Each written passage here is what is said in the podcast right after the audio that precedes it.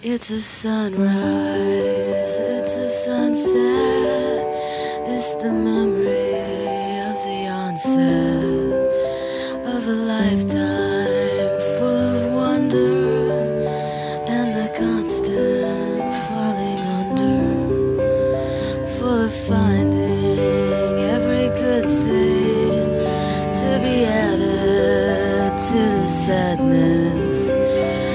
like you're running from your laughter and your sense of it's a wonder.